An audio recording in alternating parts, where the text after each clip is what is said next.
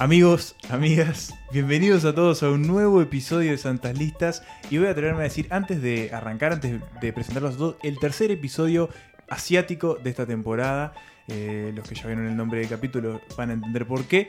Pero eh, bueno, nada, nos movemos otra vez de continente para hablar de un maestro que ya vamos a decir quién es, aunque ya lo vieron en el título. Pero antes, igual, quiero dar la bienvenida a mis compañeros y amigos Nicolás Tavares y Pablo Estarico. Primero, Nicolás, ¿cómo estás? Muy bien, fe- feliz de estar acá eh, y seguir en este viaje, en este en esta temporada exótica. Nos hemos puesto Sí. más, más orientales. Nos hemos puesto con los ojos rasgados, muy, muy, muy achinados. Eh, Me salió un poco racista, pero no fue mi intención. Pablo, ¿cómo estás? Arigato, Emma, un placer estar acá contigo y mi segundo capítulo en Uruguay, ya me siento como en casa. Ya ni lo mencionamos. que No, acá, la gente ya se olvidó que, Sí. que no estuve y hola Nico, vos también. Hola, Estamos aquí en el estudio Martin C. Scorsese.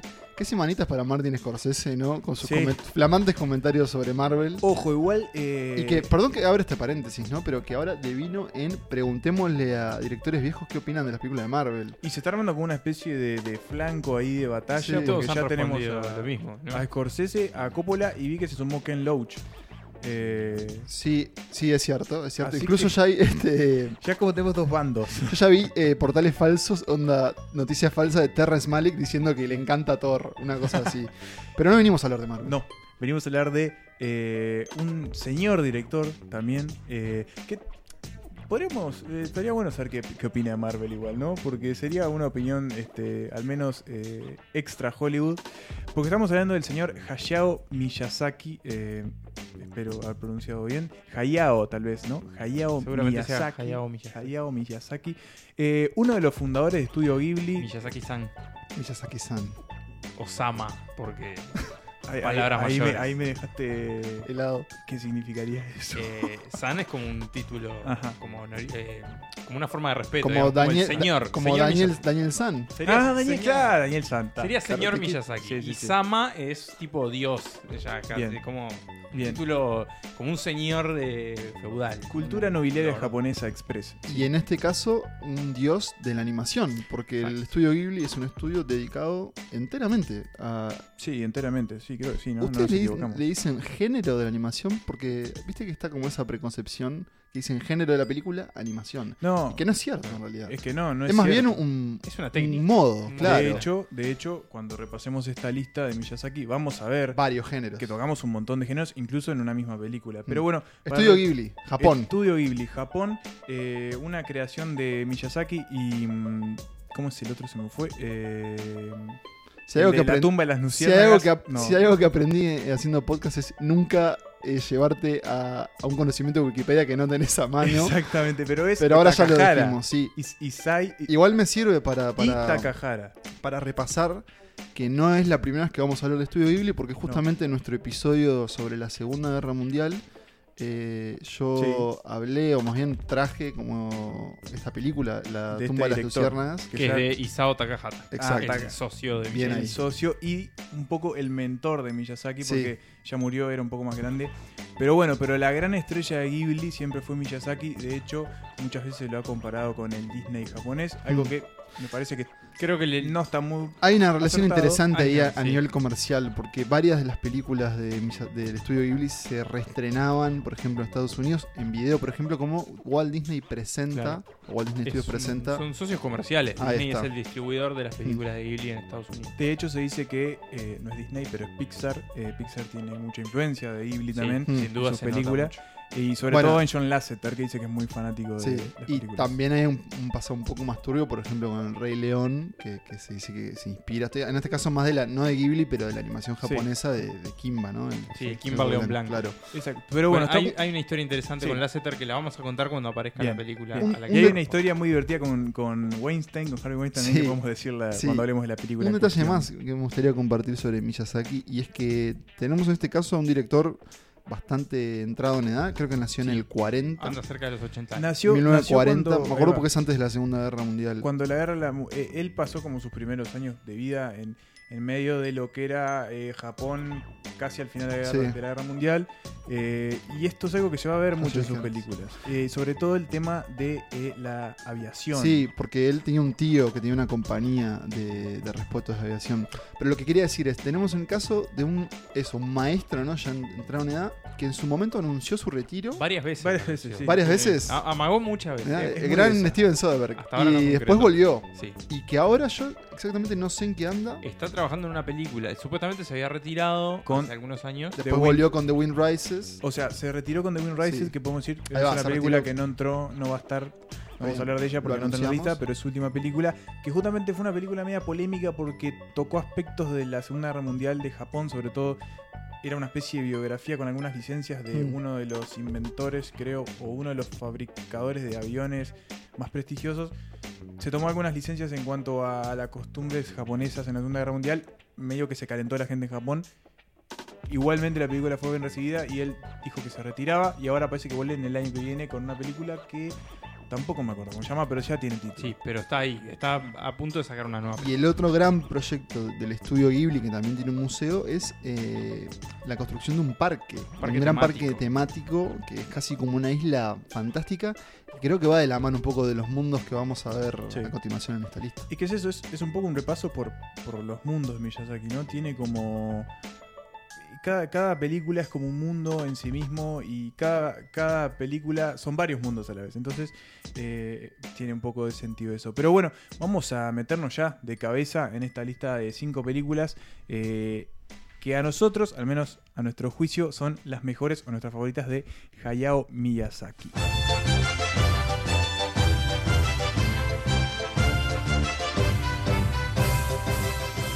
Empezamos esta lista de Miyazaki-san con Nausicaa del Valle del Viento. Eh, tengo que contarles eh, algo eh, que yo, antes de, este episodio, había visto películas de Ghibli, pero no había visto ninguna dirigida por Miyazaki.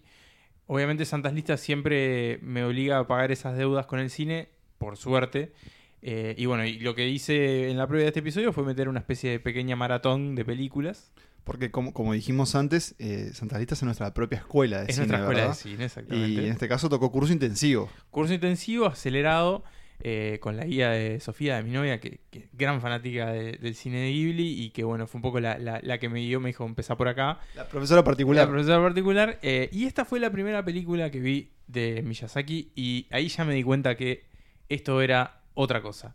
Eh, que estaba a pu- a punto de embarcarme en una hermosa maratón de mundos fantásticos increíbles. Te una- perdón, sí. te hago una consulta y perdón que te corte. Y también además, las películas, ¿en qué idioma las vieron?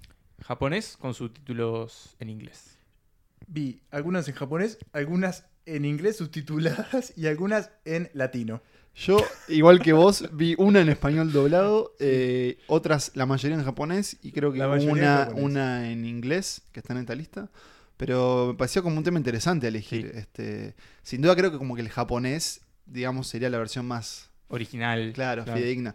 Pero Ahora- también pasa que con, las, con los doblajes, en Eh, particular en español, hay como una cosa mía como de niño. Sí, que- de que- bueno, ver los dibujitos. Claro. Y ahora lo- yo lo tiro ahí sobre la mesa. A ver, ¿es, es animación? O sea, ¿no está más permitido que elijamos un poco más el idioma en el que las escuchamos? Yo, yo creo que tengo O que sea, mantenerte está lo, creada- lo más cercano sí. a, a cómo fue concebida y obviamente la entonación del japonés le, Sí. le agrega cosas a los personajes. Pero imagino que siendo Ghibli y siendo Miyazaki tan este Meticuloso. meticuloso, en muchos casos los doblajes, no sé, Sí. depende, creo que depende de cada película, tienen que haber sido como, como, Hay como. autorizados. Los doblajes de Ghibli tienen como la fama de ser muy buenos, Claro. particularmente. Muchas veces tienen actores muy célebres también atrás. Por esto también de que está Disney metida en el medio. Pero sí, suelen ser considerados como lo- de los mejores doblajes del, del cine. Pero hay una, curio- una curiosidad pequeñísima, y ya te dijo Nico con Nausicaa, que una de las películas que vi en japonés y estaba subtitulada al español, los subtítulos, cuando aparecía algún nombre que, que significaba algo, tipo tal nombre, tipo Pablo significa el mueble de libros, Gracias. ponía, ponía abajo Aclaración. Pablo dos puntos. Mirá. En japonés significa mueble de libros. como una nota era al pie. Claro, tenía como notas al pie y me pareció que estaba bueno. El que lo hizo, el que lo hizo en El- Subdivix, el eh, lo pirata. felicito. Muy bien. Bueno, Nausicaa. Nausicaa. Eh, en esta película, después vamos a, a verlo en el resto de las películas, pero ya hay muchos elementos del cine de Miyazaki que se repiten. Protagonista femenina, de pelo corto, eh, protagonista eh, mujer, pero por lo general eh, con papeles que en el cine occidental suelen estar reservados a, a hombres. Vamos a ver también muchas naves y aviones, eh, muchos animales, el vínculo de los humanos con la naturaleza y el vínculo de los humanos entre sí como sociedad. Y, perdón, Sí. un, un elemento de fantasía también. y en un elemento de fantasía. Eh, en- quizá en este caso más cercano a la ciencia ficción que a la fantasía. Eh, porque estamos hablando de una película que se ambienta en un mundo futurista, post-apocalíptico, Ah, ¿no? steampunk. steampunk, Ah, bien, medio steampunk. medio steampunk. ¿Qué es el steampunk? ¿Qué más? El steampunk es eh, una modalidad de ciencia ficción que básicamente como su nombre lo indica, se basa mucho en las máquinas de vapor. Vapor. Porque también está el dieselpunk. Y otra película que no apareció que ya vamos a hablar. No sé si vamos a hablar. Después capaz la menciono. El castillo en el cielo de Miyazaki también. También es steampunk. Bien. Y bueno, y ahí vive esta muchacha, Nausicaa, eh, básicamente, que es una como una exploradora, eh, lo que en inglés se llama la scavenger, Mm, ¿no? gran Digamos que palabra. busca- Scavenger. Gran palabra. Sí. busca recursos para, para sus- sus- su, su pueblo, digamos. Eh, y, eh, y lo que tiene este mundo es que está muy contaminado, particularmente por una guerra que hubo hace mil años, eh, y que está invadido por una especie de bichos gigantes, insectos gigantes, que cuando se enfurecen destrozan todo lo que tienen por delante. Mm. Eh, y entonces, bueno, esta, esta muchacha va buscando por ahí sus recursos y vive como en una aldea recluida, digamos que esa es como una especie de princesa, por decirlo de alguna forma, vive como en una aldea recluida, eh, que un día se ve invadida eh, por una nave extranjera que cae ahí y que carga encima con algo muy, muy peligroso. Entonces lo que empieza es que, bueno, que la aldea, la pequeña aldea de Nausicaa se ve involucrada en un conflicto entre dos países, entre dos potencias, que amenazan con destruir no solo el, el lugar donde ella vive, sino que también eh, que buscan eliminar estos bichos que, que dominan ahí como esa, esa parte de la Tierra que cada vez se van comiendo más a los humanos. Eh, y bueno, es muy, muy compleja. Tiene la particularidad que está basada en una obra del propio Miyazaki, en un manga de Miyazaki, o sea, en un cómic. Sí, porque él trabajó en una editorial. Claro. Él empezó el cómic, después lo adaptó, pero no, o sea, cuando lo adaptó a película no había terminado. El manga siguió durante 10 años más.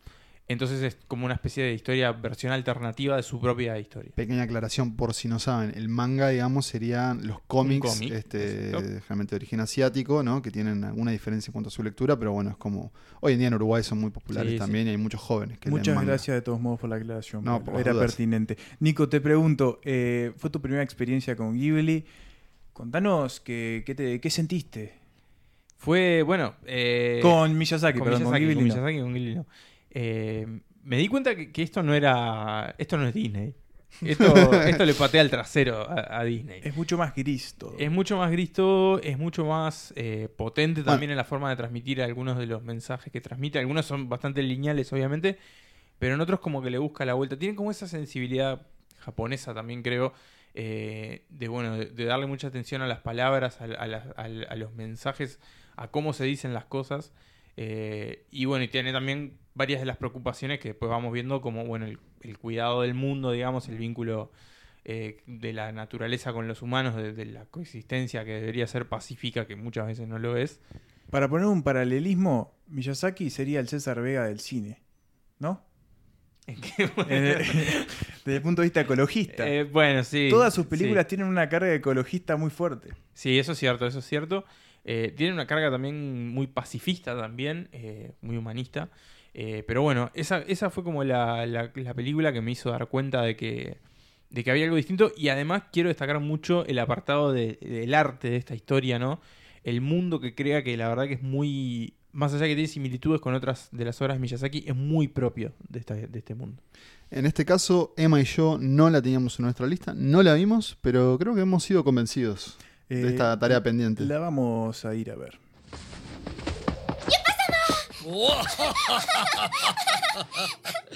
ナウシカ見間違えたぞ一年半ぶりですもの父が喜びます Y llegamos este, a este cuarto puesto eh, volando, ¿verdad? Porque nuestro cuarto lugar en esta selección del cine de Miyazaki es Porco Rosso, la historia de un aviador que, como su nombre lo indica, es un cerdo. Y es rosado. Ah, pero Bueno, rojo, roso es rosado, que vuela un, un avión rojo. Y en este caso tenemos una película ambientada en los años 30. En, la, sí, en el surgimiento del fascismo en Italia. Exacto. Y en Italia, que es algo interesante también, eh, dado que esto es una creación japonesa. Y bueno, Porco Rosso, Emma decía algo fuera antes de grabar, que decía, tenemos un caso de cine clásico en, en el cine de Miyazaki, y creo que tenés razón. Cine clásico de Hollywood. de Hollywood, porque la historia de Porco Rosso, digamos, dentro del cine Miyazaki yo creo que es una de las obras tal vez un poco subvaloradas. Es que Eh, es rara. Bueno, sí, ra- rara en el sentido que es la historia de un, de un cerdo, porque es el único elemento de fantasía que tiene la película casi, que es el tipo por un Sí. hechizo, un piloto ¿no? de avión que, que se encarga de... mm, su tarea era como... Él era parte de las fuerzas aéreas. claro, lo contrataban. Y en el momento que el fascismo llega al poder, por lo que entiendo, Mm. deserta Sí. y se dedica a hacer como una especie de, De. Ahí del está. Lo que- porque lo que. eh, contexto. La película se ambienta sobre todo en la zona del Adriático. Eh, ¿no? sí, En el mar Adriático.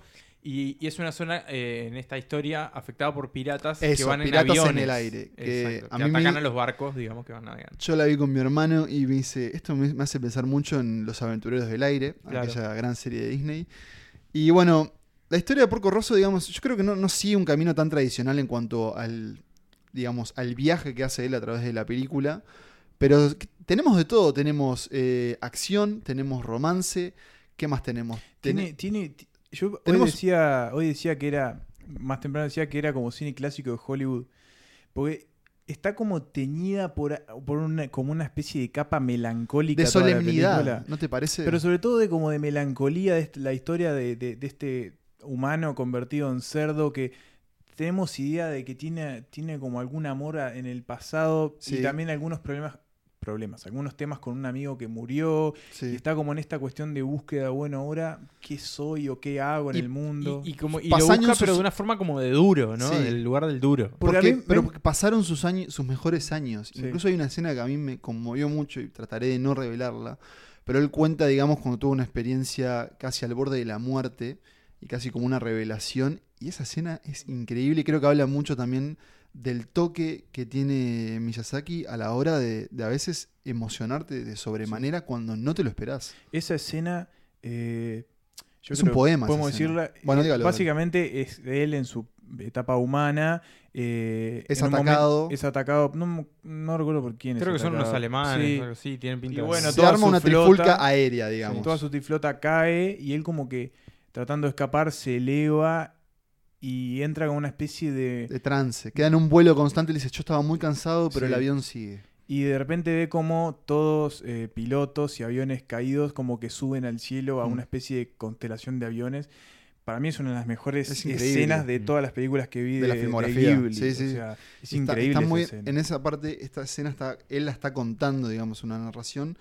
Eh, creo que igual es meritorio también, o es necesario hablar de la animación. Eh, yo no diría que tal vez sea la animación mejor lograda de todas. No. Se nota un poco que todavía el estilo de Ghibli seguía evolucionando. Es como, esto es como un Ghibli anterior, tal vez con, como con trazos menos finos. Pero de todas formas es una película que, por ejemplo, en las escenas de los aviones y cuando recorre el mar, es, eh, es avallazante el- el- el- la forma de capturar la, la naturaleza y cómo interactúan justamente esos elementos, ¿no? El agua, el viento, que creo que es algo que vamos a ver más adelante. A mí lo que me pasa con, con- con todas las películas de Miyazaki es que me da, un- Brillan. Me da una sensación de, de vastedad todo ese mundo. De mundo abierto. ¿no? Es como, es como enorme todo Mm, eso. Vos estás viendo algo que es muy grande. Y es un mundo como palpable al mismo sí. tiempo, como con su propia identidad. Bueno, y ni hablar, a mí me sorprende mucho la arquitectura también. Bueno, sí. Cómo todo, todo el mundo, digamos, más real está, está presentado, digamos. Vos ves las casas, ves, ves eh, no sé, los establecimientos o lugares en el mar. Y tiene todo un nivel de detalle. Y acá estamos hablando de una mano, eh, Mm. un toque muy artesanal. Incluso me sirve para contar que si vos ves a Miyazaki trabajando en su estudio, lo ves trabajando de delantal. Entonces te da como esa impresión de, de- de viejo artesano, ¿no? Que está pintando ahí. Y yo creo que eso se nota. Y sí, este, las dimensiones. Es, es como todo muy grande. Las dimensiones son como muy, muy, muy grandes de esto. Y sea el mundo que sea, te sentís como que. Que es eso, que es como todo muy grande y muy, muy pesado también. También saben por Rosso que es muy graciosa. Es muy gracioso. Sí. tiene un momento- Y tiene un momento que también a mí me gustó muchísimo, que es el escape de Milán. Cuando escapan de Milán en- Es muy bueno. entre los canales. es, es es una gran película de aventura. Sí, Creo que sí, ahí sí, está sí. todo. え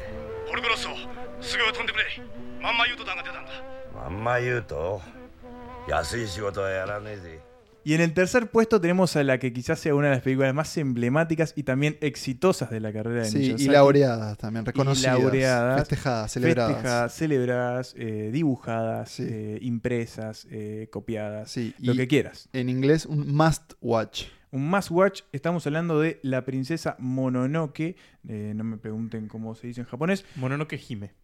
Que significa princesa Mononoke. la verdad que es una suerte tener a Nicolás en este No, podcast. este capítulo parece hecho a medida para Hecho él. en Japón. Bueno, La princesa Mononoke, película del 92, si no me equivoco, ¿no? Anda por ahí, sí. Nico- 90 94. si Nico no Sama. A ver, ya te Nico digo. Sama, me parece que es 92, pero no importa.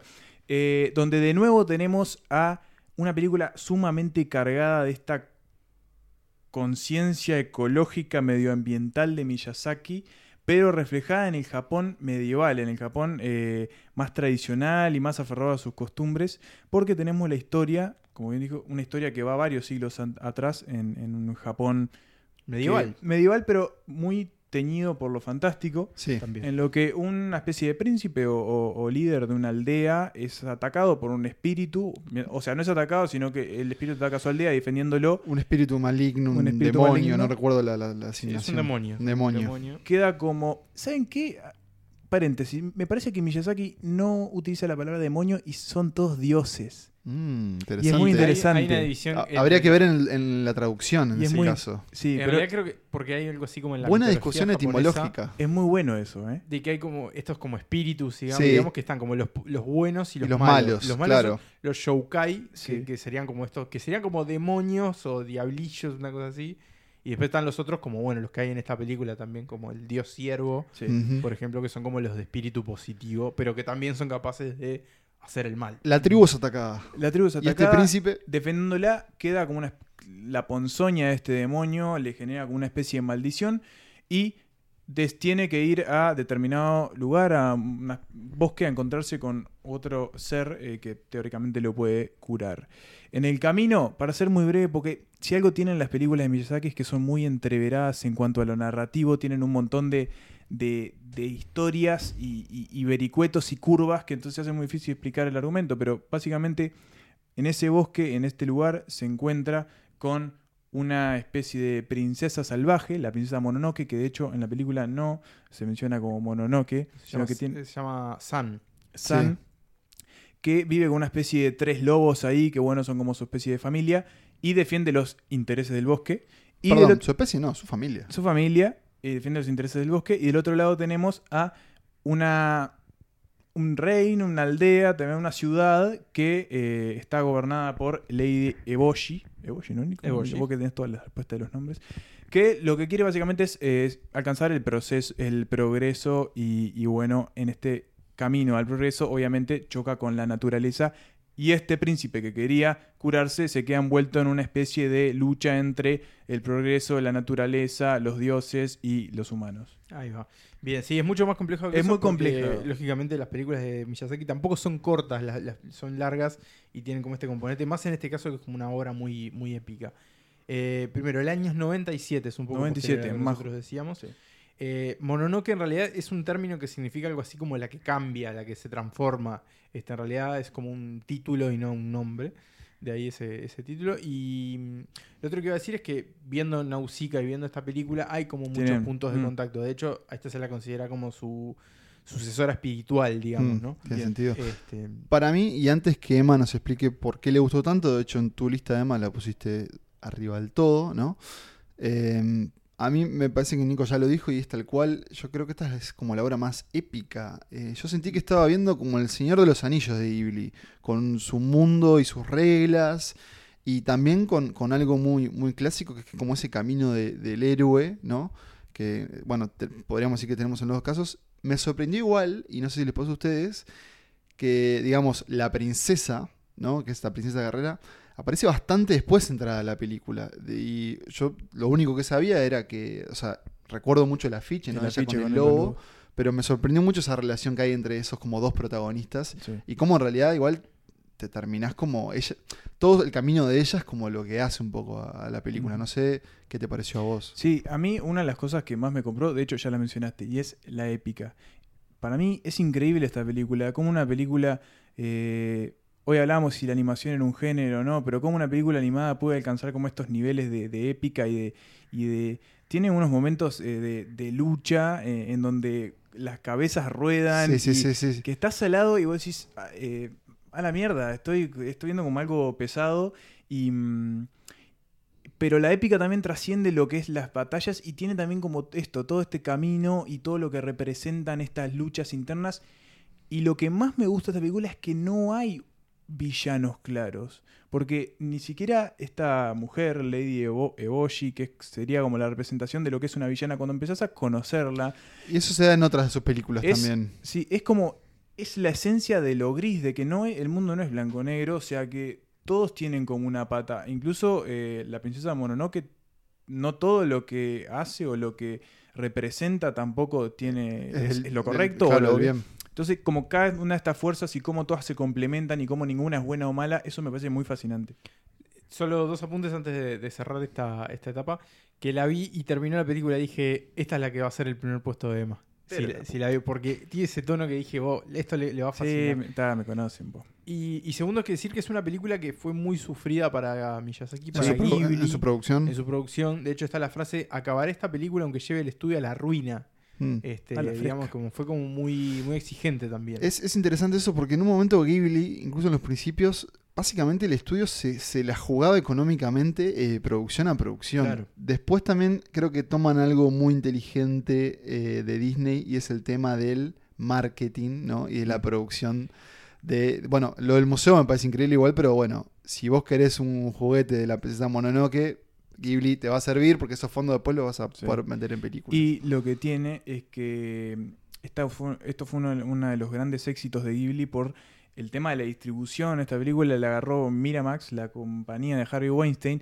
Con- Sí. yo no entiendo bien cuál fue el lío que tuvo Miy- Miyazaki con Weinstein previo a Mononoke, pero sé que tuvo un lío con una película y se la cortaron, creo que fue Nausicaa. Me parece que Sí. se la tijeretearon todas, Porque se se, recalentó. daba mucho que Miramax reeditaba las películas internacionales, incluso Sí. locales. Este, bueno, eh, creo que Almodóvar también tuvo, tuvo lío con eso. digamos, era como costumbre. Decía, yo Sí. te la distribuyo, pero, hago con lo ella que hago lo que quiero. claro. claro. Entonces Miyazaki se requemó en ese momento y con Mononoke, con este eh, proceso de creación tan sufrido, manda la película para que la distribuyan o no sé cómo se la envían o ta, y también le manda una katana y en la katana le dijo, no se corta, no se corta.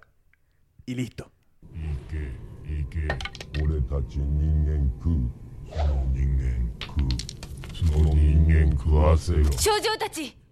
Segundo puesto, nos vamos al Japón de la posguerra, después de la Segunda Guerra Mundial.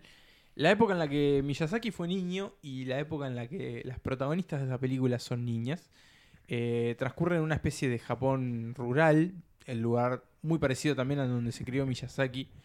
Eh, y es la historia de dos hermanas que llegan a una casa nueva, se acaban de mudar con su padre, un docente universitario, la misma profesión que el padre de Miyazaki y que tienen a su madre internada en un hospital por una enfermedad grave de la que se está recuperando, igual que le pasó a la madre de Miyazaki. Pero esto no es una obra biográfica, sino que la cosa se pone, como obviamente nos tiene acostumbrados Ghibli, se pone un poco fantástica cuando las niñas descubren que son vecinas de una especie de conejo gigante, eh, una especie de espíritu Guardián del, guardián del del bosque. bosque, con el que, bueno, se van a hacer amigas durante algunos de los días más turbulentos de su vida eh, y también algunos de los más felices. Ese vecino se llama Totoro y la película se llama justamente Mi vecino Totoro. Totoro, Totoro. Y- Algo que, que no mencionamos es este La los- música. la música La música. y los créditos iniciales y finales de estas películas. Eh, Nico, Emma, mi vecino Totoro. Yo creo que estamos acá en otro Miyazaki, que es ese como el Miyazaki o el Ghibli más cotidiano. Digamos, venimos de, de la épica de la princesa Mononoke o bueno, también de, de Nausicaa, incluso de Porco Rosso, como estas grandes aventuras.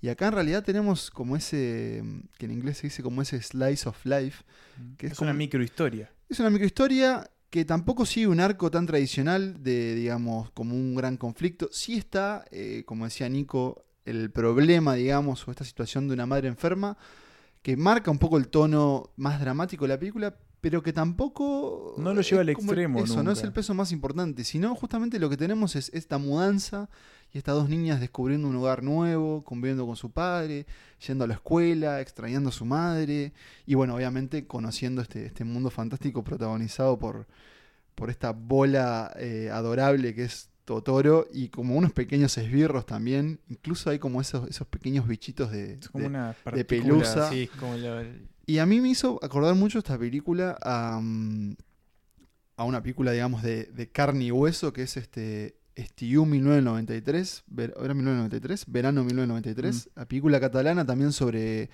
una niña, que, bueno, una situación un poco más dramática, Sí, que era queda huérfana. corte un poco más Sí, dramático, queda ¿no? huérfana, pero que tiene que irse a vivir a la campiña en España con, con una nueva familia y que va descubriendo como ese mundo nuevo. Y en este caso, yo creo que lo, lo- lo más interesante también que hace Miyazaki con, con el elemento fantástico de esta película es que vos, por ejemplo, tenés una escena en donde las niñas y Totoro hacen crecer unas Plantas. gigantes. Y bueno, y al otro día, ¿qué sucedió con eso? ¿Pasó o no pasó? Cuando sos niño imaginás, ¿está ahí o no está ahí? Yo creo que si lo imaginás también está y... No sé, simplemente es como una, como una belleza y, y habla también de ese, de ese mm, voy a decir, poder o esa capacidad de Ghibli de, de contar historias que, que no siguen un, un camino tan tradicional, pero que al, al igual que, el- que las otras películas que mencionábamos, termina y es como que sentís que fuiste afectado por lo que viste y, y a mí en particular me dice, yo quiero ir a visitar este, esta casita, este campito, conocer este Japón que no sé si sigue existiendo, digamos tan como rural, pero que bueno, simplemente la verdad es una belleza. A mí, dos cosas de esta película. La primera, eh, otra vez, el tiempo que se toma Miyazaki para presentarnos al Totoro el título, ¿no? Básicamente creo que aparece, al- no sé, 35 minutos, Sí, 40. sí, por ahí. Eh, y el tiempo que se toma en casi como que vamos descubriendo la casa con estas niñas. Bueno, es que esa escena de la mudanza está narrada de una forma. Y estas partículas que no sabemos qué son, si son. Y otra cosa, y, y creo que tiene un poco que ver con lo que decías vos, Pablo, es cómo en esta película, y creo, no sé, no, recuerdo haberlo sentido en otra película de Miyazaki, pero cómo juega con ponerte el corazón en la boca con, de manera muy sutil y, y sin en realidad tener tantas certezas de que puede pasar una tragedia. Pero voy a poner dos momentos. A ver, estamos hablando de una película del 88, 89, no lo dijimos, 88. O sea que, ta, si decimos algún spoiler, bueno, lo siento.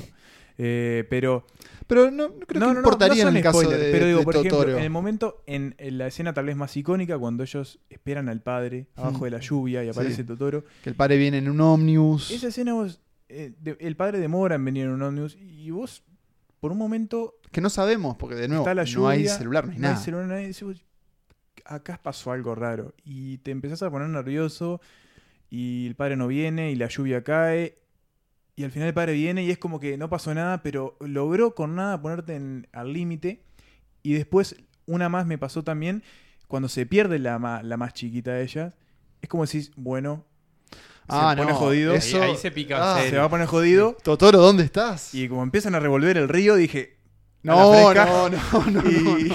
Se aparece un zapatito. pero Por suerte no. se resuelve de una manera que vos decís, no tenía por qué ponerme tan nervioso, pero es increíble cómo juega. Y no Es olvidemos es al vida. gato bus. El No, Gatobús es aparición enorme. Gatobús. Yo esta película, les confieso, la vi por primera vez para esta lista y conocía más los GIFs y, y- y el marketing de Totoro, los peluches, Ah. que, que el coso. Pero de hecho, Ghibli tomó a Totoro como mascota, ¿no? Sí, es Sí, como- bueno, de hecho aparece es como un en el Mickey, logo, claro. digamos. Quiero, antes de cortar y pasar al primer puesto, y creo que esto va de la mano también con, con una recomendación que hizo Nico en la polémica newsletter pasada, creo que fue. Sí, ya echamos al responsable. Quédense tranquilos que ya lo echamos. Y es este el- ese video de, de, de Nerdwriter que hablaba de las falsas cámaras en Toy Story. Y yo me preguntaba si ustedes como también pensaron en eso, en este caso en la animación, que muchas veces está hecho como si fuera una película de verdad, digamos, lo que vemos no hay como, depende también, ¿no? Pero como si podrían haber sido hechas con una cámara, digamos, ¿no? Como están formados los planos, los cortes en la edición, pero obviamente también se toma las libertades y las, los poderes que te da la animación también, ¿no? Pero en Totoro me parece que como, como así como todo muy tranquilo, todo muy fijo. Eh, no sé, Nico, a vos, podría ¿cómo, no- casi cómo te que- querés despedir de Casi Totoro? que no pasa. Puede ser que, que no pasa nada. Es una película en la que no hay como la estructura clásica, más bien. eh, pero a la vez pasa todo. Porque es eso. Juega con las emociones, juega con el encanto. Juega con, con las sensaciones de la niñez. Eso que decía Emma de la parada. Que a veces de niño te pones nervioso, te quedas solo. Y tus padres demoran. Capaz que fueron 10 minutos, pero para vos fueron 2 horas. Y te pones mega nervioso. Creo que, que por ahí está todo. Y bueno, y la canción final que vos entonabas un poco más temprano, eh, eso que decías de la música, el trabajo de Joe Hisaishi, que es el, el- el colaborador habitual de Miyazaki en- a nivel musical. Así que bueno, ahí tenemos Totoro. Vamos a develar el primer puesto. Y bueno, y ya veremos qué se viene. ¿Totoro?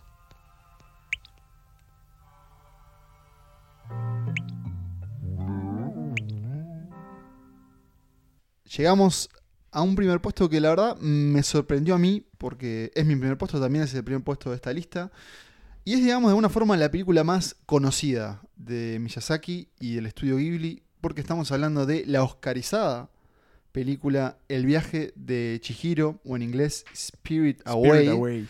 Eh, y es una película que yo no había visto. Emma nos contaba antes de grabar que él la vio cuando tenía 7 años y ahora después nos dirá cómo fue esa experiencia. Sí. Y yo tal vez con el prejuicio de decir, bueno, si ganó el Oscar, esta no debe ser la mejor. Pero debo confesar que a mí me impactó muchísimo y me pasó algo que no me pasó con otras y es que en cada escena me sorprendía más. ¿De qué va el viaje de Chihiro? Bueno, de un viaje.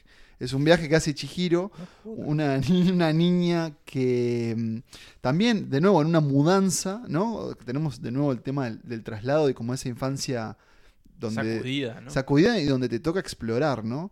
Ella en, en camino con sus- sus dos padres eh, agarran como un desvío, quedan como varados, se meten por un túnel, encuentran como un parque abandonado, una ciudad, no queda muy claro.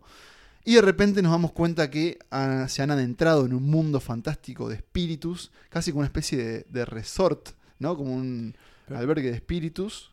Casi como una especie de Alicia en el País de las Maravillas. Bueno, sí, una sin duda, es, es como, creo que- una gran referencia a la, la gran obra de, de Lewis Carroll. Y bueno, de repente Chihiro se encuentra ante la encrucijada de que a sus padres ellos se transforman en, en cerdos. Animal recurrente en la De obra nuevo. de Miyazaki.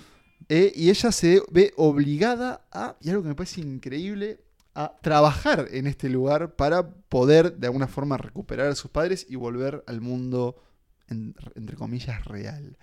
Eh, el viaje de Chihiro es una obra que para mí en términos de animación se nota que, eh, que además combina como elementos de, de perdón, animación por computadora. Está como muy elevado en términos de las otras. Y en términos de narración, de nuevo, tenemos como tampoco un, un- no un camino tan tradicional, porque de hecho yo no, no diría que, que Chihiro es la heroína, sino que simplemente es como que se ve obligada a hacer es otras la- cosas. Es la protagonista y nada. Es la protagonista, pero hay otros héroes. Y de nuevo lo que se llama también que el mal y el bien en estos espíritus, en este mundo fantásticos, no es tan así como parece al principio. Eh, Nicolás, ¿cómo fue tu viaje con Chihiro? Bueno, eh, también era la primera vez que la, la veía. También fue una película que me sacudió mucho. Tiene esa cuestión de, la vida, la muerte, lo real, lo bueno, lo malo, el ayudar al otro. También está la cuestión de la naturaleza, aunque un poco más por debajo. Eh, esa cuestión de lo fantástico y lo real mezclándose, que también está mucho en, la obra de Miyazaki. Eh, algunas peculiaridades de, esta historia, de esta película y de su derrotero por el, por el mundo es que Miyazaki se inspira, además de Alicia en el País de las Maravillas, en una niña que él conoció que se llamaba Chihiro. La conoció por ahí y decidió que, bueno, que esa niña, digamos, ese, ese nombre iba a ser el de una de sus protagonistas. Y así, con esa idea básica, empezó a construir eh, esta historia. De nuevo, protagonista femenina. Esto es una frase de Miyazaki que dice: Muchas de mis películas tienen protagonistas femeninas fuertes, valientes, niñas autosuficientes, que no se lo piensan dos veces antes de luchar por lo que creen con todo su corazón. Necesitarán un amigo o un partidario, pero nunca un salvador. Sí, ese, ese heraldo, digamos. Cualquier mujer es capaz de ser una heroína tanto como un hombre. Eh, que bueno, que la verdad que, que hoy en día, sobre todo, es una frase que resuena muy fuerte y que Miyazaki lo viene haciendo hace, Hace muchos, décadas. muchos años. ¿no? Igual tengo una- algo que objetar ahí. Bueno, Bien. Una sombra de Miyazaki en ese punto. Eh, después, bueno, hay que decir que esta película es una de las más exitosas a nivel internacional. Es una de las dos que tuvo estreno en Uruguay oficial, digamos, por fuera de ciclos o, o festivales o presentaciones. Sí, un en estreno comercial. Un estreno comercial. Eh, que se estrenó, bueno, dos años después de su estreno en Japón, en 2003. Como decía Emma, que él la vio, la vio en el cine. Eh, es una película que también le fue muy bien en Estados Unidos. De hecho, ganó el Oscar, como decíamos. Eh, uno de los que hizo la campaña más fuerte fue John Lasseter de Pixar. eh, que un Otro poco caído en desgracia. caído en desgracia, que fue un poco el que hizo el movimiento como para que la academia la, la tuviera en consideración. Lo que decíamos hoy de que él era uno de los grandes fanáticos de, de Ghibli. Pero Miyazaki no fue a buscar el Oscar eh, porque estaba molesto. Dijo, no asistí al evento por una sencilla razón. Me parecía deshonesto visitar un país que actualmente está bombardeando Irak. De nuevo el mensaje Ah, antibélico. mirá, en la- en la de- era Bush. era en la era en la era Bush. Quiero decir algo que no dije y me parece importante. Perdón, Emma, ya te dejo hablar. Te- te- dejamos el monólogo de, de Mononoke. Esto es una obra maestra para mí. No sé si ustedes piensan lo mismo, Opino pero yo de verdad terminó la película y dije, acabo de ver una obra maestra. Y no lo digo así Suscribo. nomás. ¿Te suscribís? ¿Por qué? Suscribo. No, tres, cuatro cosas. Primero, el concepto del nombre, señores. Ah, eso es hermoso, es verdad. Maravilloso. La escena en que Haku, el dragón, encuentra su nombre es maravilloso. Porque hay una especie de bruja, ¿no? Que, que se queda con tu nombre, te da otro. Y bueno, ¿qué pasa cuando vos no tenés tu nombre? Y es que te lo puedes olvidar. Como le pasa a Haku, que es este como aliado Sí. en segundo. Segundo, la importancia, esto que tiene que ver, que ver con algo con lo que dijo Nico, del matriarcado en estas películas, ¿no? Eh, la peli eh, Chihiro entra a trabajar en un lugar que está regentado por una mujer que tiene eh, el puño de hierro. Sí, sí, toda la El poder polenta. absoluto. El poder absoluto. Y no es la única vez que lo vemos, ya lo vimos en Mononoke con Eboshi. eh, o sea, el poder de, de la cultura japonesa en el sentido eh, con las mujeres. Que no es una cultura muy, eh, muy f- A matriarcal eso iba tampoco. con las sombras de Miyazaki. Miyazaki, más allá de que obviamente lo que ha hecho es, es increíble y los mundos que ha creado es increíble, es un tipo muy contradictorio. Reniega mucho de la fantasía al mismo tiempo que nos crea todo este mundo. ¿En Y qué, a la vez- ¿En qué sentido? No entiendo. Él ha dicho muchas veces, por ejemplo, en Ghibli, él no quería que sus empleados estuviesen viendo películas animadas o incluso del estudio, porque decía que estaban todo el día rodeados de eso. Necesitaba que tomaran contacto con la realidad, que se fueran un poco de la Pero fantasía. no me parece mal eso. No, pero de alguna manera renega, eh, reniega un poco de lo que, de lo que crea. Entiendo lo que decís, pero tal vez venga más por el lado de. mm, Es como esa idea de a veces uno necesita vivir aventuras para, para poder pensar en otras de alguna forma. O sea, entiendo lo que es igual. Porque es verdad, hay otra cosa. Yo estoy seguro que el señor Miyazaki, así como decías de este personaje en, en Chihiro, también lleva el estudio Ghibli con puño de hierro. Y bueno, a eso iba con un poco de las sombras de Miyazaki. Él nos, nos muestra, o sea, o de alguna manera, sus personajes más fuertes son femeninos. Sin embargo, él no puede desanclarse de una cultura que no es particularmente proclive al feminismo. Y de hecho, una de las cosas que se comenta o se dice eh, es que Miyazaki cuando se casa con su esposa, su esposa era dibujante también, le dice que el dibujante de la familia va a ser él Uf, y que básicamente su misión ahora es encargarse de la casa y de los hijos. Esto básicamente es heredado de una cultura que, bas- eh, que, que está afiancada, en, afincada en el machismo. Valoro, bueno, valoro igual que, es una... que este podcast sea objetivo y que no solo to- to- no todo sea luces para no Miyazaki, luces, sino que no deja todo al sombra, final- el mundo es gris, como él mismo lo muestra en sus Sí, películas. de todas formas, de igual todas formas, Chihiro. Chihiro. Y yo iba a contar mi experiencia en el cine. Sí, antes déjame decirte sí. una cosa igual, porque al final de cuentas no les pasa a ustedes que viendo el viaje de Chihiro, tenés la historia de una niña que está en una situación muy particular y muy venida abajo, que lo que lo vemos es llorar, de, de ponerse en cuclillas y llorar, y, veces, y pensás, no vas a salir de esta gurisa. Y de a poco le va metiendo. También, bueno, hay un tema del trabajo. A mí me parece Sí. muy increíble eso, que ella Sí. para su tenga que trabajar. Sí, ahí como algo ahí también. Es, es muy bueno eso, tipo, que los personajes de, son todos frágiles. Los niños son frágiles, no son máquinas que pueden con todo. No se son- sientan y se- necesitan llorar a veces. Claro, necesitan tomar su Pasa lo tiempo mismo y ver de a poco, claro. Eh, bueno, el cine, yo, esta película, como decía Nico, se estrenó en el 2003, tenía 7, 8. eh, la, fui a, la fui a ver con mi madre, totalmente des- desconociendo de, Hmm. de- de qué iba. No sé ni por qué me llevó mi madre a ver esta película, pero recuerdo porque que. era quedé- una película anima- Sí, animada. recuerdo que quedé muy, muy, muy, muy traumado con la escena en la que los padres se convierten en chanchos. Sí. Y me acuerdo que tuve una frase de mi madre diciéndome. Tal vez no era la película que teníamos que venir a ver. A mí, Pero- me, a mí me hizo acordar, en, en un- yo tuve como un trauma parecido con, con Pinocho de Disney cuando se transforman en, turbio. en Burros. burros. A mí me, eso me dejó muy, muy, mal. Bueno, pero tal vez para cerrar, tengo, tengo un texto que habla de Chihiro y también habla un poco de, de- de Miyazaki en general, de lo que crea él. A veces está bueno para cerrar eh, Léalo. al menos esta parte.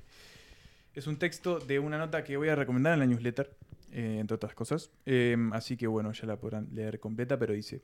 El cine de Miyazaki quiere mostrar que el mundo es complejo, que podría ser hermoso y que está habitado por la alegría, pero también por el dolor.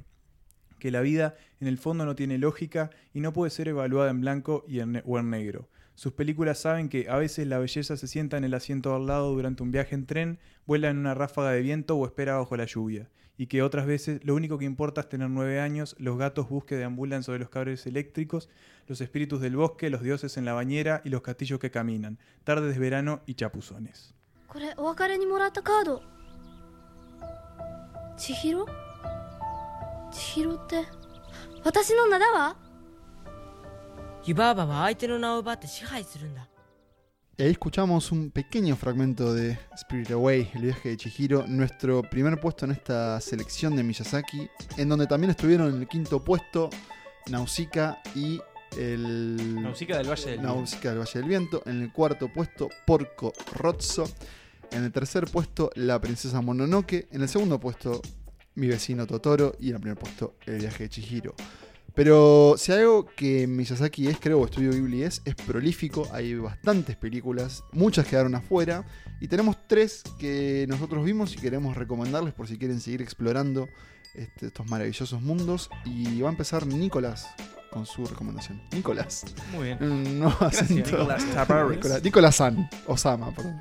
Bien, eh, bueno, el film que menciono es eh, El Castillo Vagabundo. Sí, Eh, la otra gran obra reconocida tal vez La de él, ¿no? otra quizás una de las más ¿Mm? reconocidas de Sí. Miyazaki. Sí, sí, sí, tuvo A estreno aquí popular, también. sí.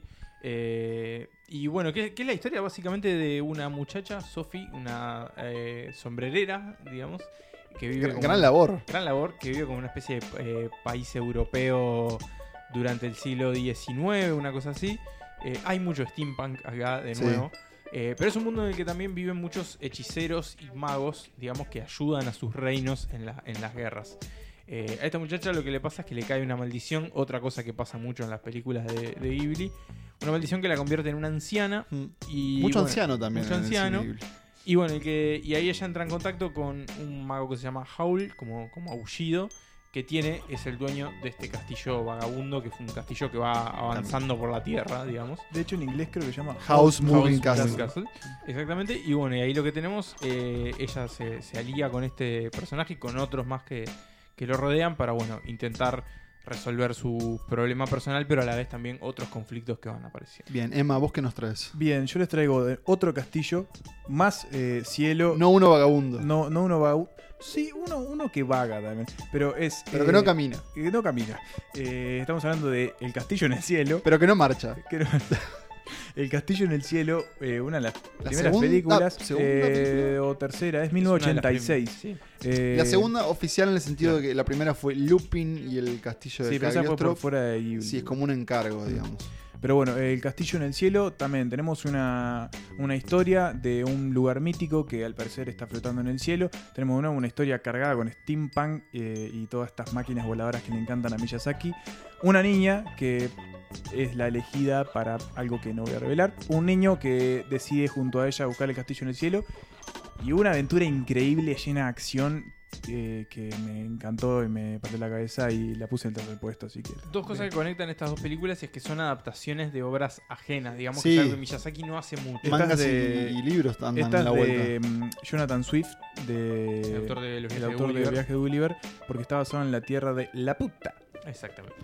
Eh, mi recomendación es algo que creo que va más de la mano de mi vecino Totoro, por ejemplo, y es Kiki's Delivery Service, no sé cómo se llama en español, y muy brevemente es una El preciosa historia- de Kiki. Sí, fue el Rappi de Kiki. es, ¿Por qué? Porque es la historia de Kiki, una bruja en una ciudad. mm, Creo que no sé si lo mencionamos, pero mm, hay mucho como de ciudades europeas Sí, también, ¿no? Y como esa representación y como esa mezcla de, de las culturas europeas, generalmente antiguas, y el mundo japonés. Kiki es una bruja que tiene un trabajo como repartidora. Al principio le va bien en su trabajo, después le va mal. Creo que algo que nos pasa a todos. O sea, cuando todo te, te sobrepasa y te sentís mal. Cuando todo parece perdido es cuando hay que meter, dijo. Exacto, eso, eso podría ser un- el- el- la, la frase del póster. En preciosa película, Kiki. Y bueno, y con, con estas tres, ma- tres recomendaciones más, nos vamos, nos vamos despidiendo de Miyazaki. Sí, Tal vez volvamos más adelante, tal vez volvamos con otras películas de Ghibli, ¿por qué no? Mm. Porque además de Miyazaki hay otros directores, eh, hay muchos cortos de él también. Y ya podemos adelantar eh, con qué volvemos brevemente, digamos, porque volvemos muy pronto, más de lo esperado. No, Ah, sí. no en dos semanas, Sí, sino en volvemos una. en una semana. eh, y como ya es tradición de esta casa, vamos a dedicarle un capítulo al terror en Halloween. eh, así que bueno, el 31 de octubre esperen en su plataforma preferida el especial de Halloween de Santa Lista. Lo vamos a grabar a oscuras como la otra vez Con una velita. Sí, y desnudos. Ah, no. Eh, bueno, y después seguiremos. Después nos vamos a recorrer otros mundos, otras procedencias. Eh, ya nos queda muy poquito, ya se está terminando el año. La verdad que se ha ido muy, muy rápido. Hay que preguntar las listas. Hay de que fin de apretar las listas de fin de año. Prometemos vernos las caras con ustedes antes de fin de año. Quizás hasta más de una vez, eso lo, lo iremos resolviendo. Pero bueno, quédense, quédense ahí que ya nos quedan muy poquitos episodios. Esto se va terminando, pero hay mucho más cine. Sí, y si hay algo que nos queda por, por recomendarles y compartir con ustedes, es algo que, que ya cada vez tiene un mayor espacio en est- en este, en este querido podcast. Y estamos hablando de Los, los chivos. chivos. Entran los chivos y vamos a hablar, bueno, primero redes sociales. Vamos a decirlos rápidos. Redes sociales. Arroba Santas Listas Podcast, eh, perdón, arroba Santas Listas en Instagram, arroba Polenta Podcast en Twitter, la cuenta de nuestra casa matriz, Santas Listas Podcast arroba gmail.com es nuestro correo electrónico, nos pueden seguir en Letterboxd como letterboxd.com barra Santas Listas. Eh, también tenemos la newsletter que cada Sí. vez sale mejor, aunque Sí, la igual- última fue polémica. No, eh, vamos a aclarar, ya echamos al tipo, o sea, un... No sé, Han corrido cabezas. O sea, no, pará, nos confiamos, hay que decir la verdad, nos confiamos, le dejamos la, la newsletter a alguien incapaz y decidimos que, bueno, a veces estas cosas pasan. La que viene sale seria porque de nuevo la tomamos nosotros entre nuestras manos. Exactamente. Y para suscribirse, tinyletter.com barra Santas Listas.